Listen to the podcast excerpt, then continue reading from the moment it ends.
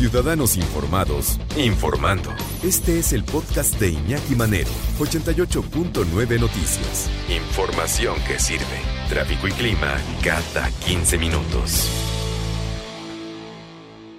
Rodrigo, Rodrigo González, especialista en comportamiento canino.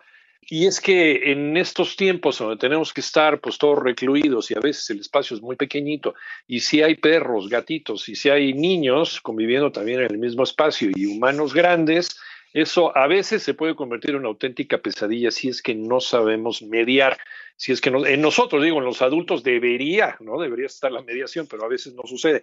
¿Cómo poder convivir entre niños y entre, entre cachorros o, perros o gatos? Eh, ¿Cómo lograr una comunicación eficiente entre todos los involucrados que estamos, decimos, conviviendo a veces, a veces en espacios muy reducidos, muy pequeños. ¿Cómo estás, Pedro Rodrigo? Buenas tardes. Hola, que saludos humanidad que nos escuchan, humanidad encerrada. ¿Qué remedio? Pues eh, tenemos que encontrar la manera de no volvernos locos. Ya nos Así es. la vez anterior, pues lo importante que es aprender de nuestros perros que suelen estar en esta situación toda su vida. Entonces, eh, esa calma que tienen, bueno, que obviamente hoy vemos eh, más bien convertida en locura, hay que dirigirla, como de lo que estamos hablando básicamente es un tema de energía y más cuando estamos planteando a niños y perros al mismo tiempo, no sabemos qué hacer. Yo creo que lo más importante siempre será organicen horarios eh, dentro de las diversas actividades que cada familia estará organizando con sus familiares, valga la redundancia, hay que crear un horario para poder atender a nuestros perros, eh, incluso los gatos, para poder crear estas actividades que fortalezcan, este, vamos, que cansen al cerebro sobre todo de ambos, niños y de perros. Y como nosotros también estamos inmiscuidos, entonces también nosotros nos entretenemos. Eh, estos horarios, bueno, primero, yo creo que primero eh, están estas eh, actividades comunes, la de la alimentación, el, el, el, juego, el cepillado, por ejemplo, es algo que yo recomiendo mucho y que suelen muchos no hacer. Eh, esto, esto puede llevarse a cabo antes o después de la actividad que voy a recomendar ahorita en los juegos, eh, porque te calma, te relaja, ¿no? Este, y es muy importante porque hay demasiada ansiedad ahorita dentro de nuestros hogares.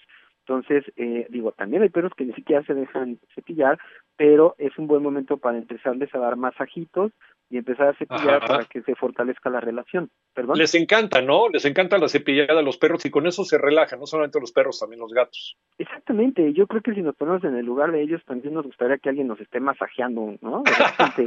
Sin duda este, alguna.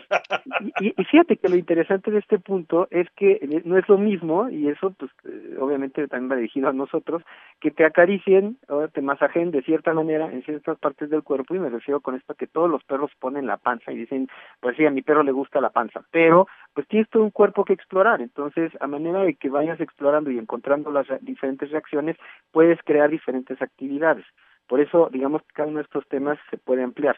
Pero esto de las caricias puede ayudar mucho junto con eh, el cepillado para que esté relajado el perrito y la persona que lo ejerce. Puedes poner música, puedes poner algún olor, eh, para que pues te relajes, ¿no? Te echas un tecito antes y esto ayuda. En, yo, lo, yo lo plantearía al final de una actividad fuerte. Ahora, las actividades que se pueden realizar aparte de, digamos, incluida la obediencia, algunos perros que sepan sentarse, echarse, quedarse quietos, que fortalecen mucho la introducción a un juego, podemos poner obstáculos, por ejemplo, aunque sea una casa pequeña, digamos que puedes plantear eh, montones de ropa montones de, de ropa que puedas poner en, tu pasillo para que el perro si quiere pasar los tenga que brincar, incluido el niño.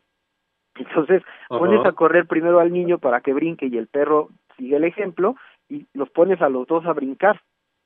Puedes, puedes poner dos o tres montones y eso ayuda para que les hagas un trabajo físico, físico, este, mental eh, y esto los bueno los pones a ir y venir un par de veces. Puedes crear también eh, laberintos eh, pueden ser cajas puede ser la misma ropa eh, digamos que lo que tengas a la mano te funciona para hacer un laberinto en donde puedan este pues tanto los niños como los perros pasar por aquí y vuelvo a lo mismo esto lo puedes hacer por ejemplo por tiempos no ver cuánto tiempo hicieron en la primera vuelta y poner como reto la segunda vuelta a menor tiempo Ajá.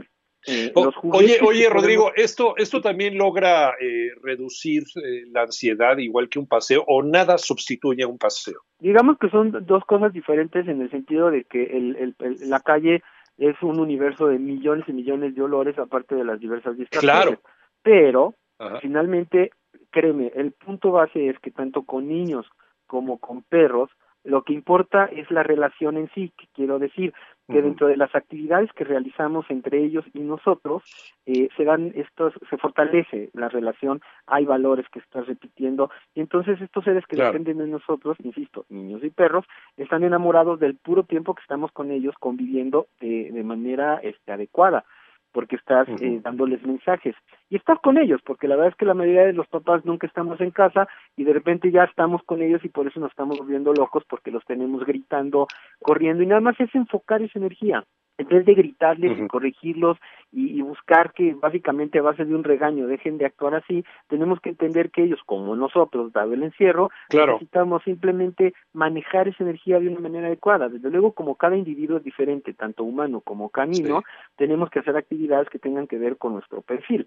Hay, hay perros que, dada su personalidad, son mucho más hiperactivos, al igual que ciertos niños, entonces hay que dar actividades en donde puedan correr e incluso gritar. yo creo que la diferencia está entre que tienes a estos maravillosos seres eh, gritando o ladrando y te pones mal porque quieres hacer a lo mejor tu trabajo en casa, pero si tú organizas esto en horario, dices, va, ahorita nos echamos una hora para que se me cansen, ¿no? Y entonces dedicas este tiempo eh, para que griten, eh, hagan esto de los laberintos, los obstáculos, la lucha de, de, por un objeto, ¿no? La fabricación de los juguetes también puede ser funcional porque te entretiene. Puedes hacer una playera, la rompes, las estrijas y con eso haces una trenza y con esa trenza tienes para luchar con el perrito. Sí. Y con las cosas que tenemos en, en casa. Rodrigo, se nos termina el tiempo, ¿dónde te podemos encontrar? En YouTube estoy como Perrisección 2 con número y en Facebook Humanos Ladrando, ahí estaré dando estos consejos y ladridos ayudando. Bueno, eh, saludos a todos tus eh, cuadrúpedos peludos te mandamos un abrazo y aquí desde el confinamiento seguimos platicando, Rodrigo. Muchas gracias. Un abrazo, Iñaki. Disfruta tu casa. Saludos.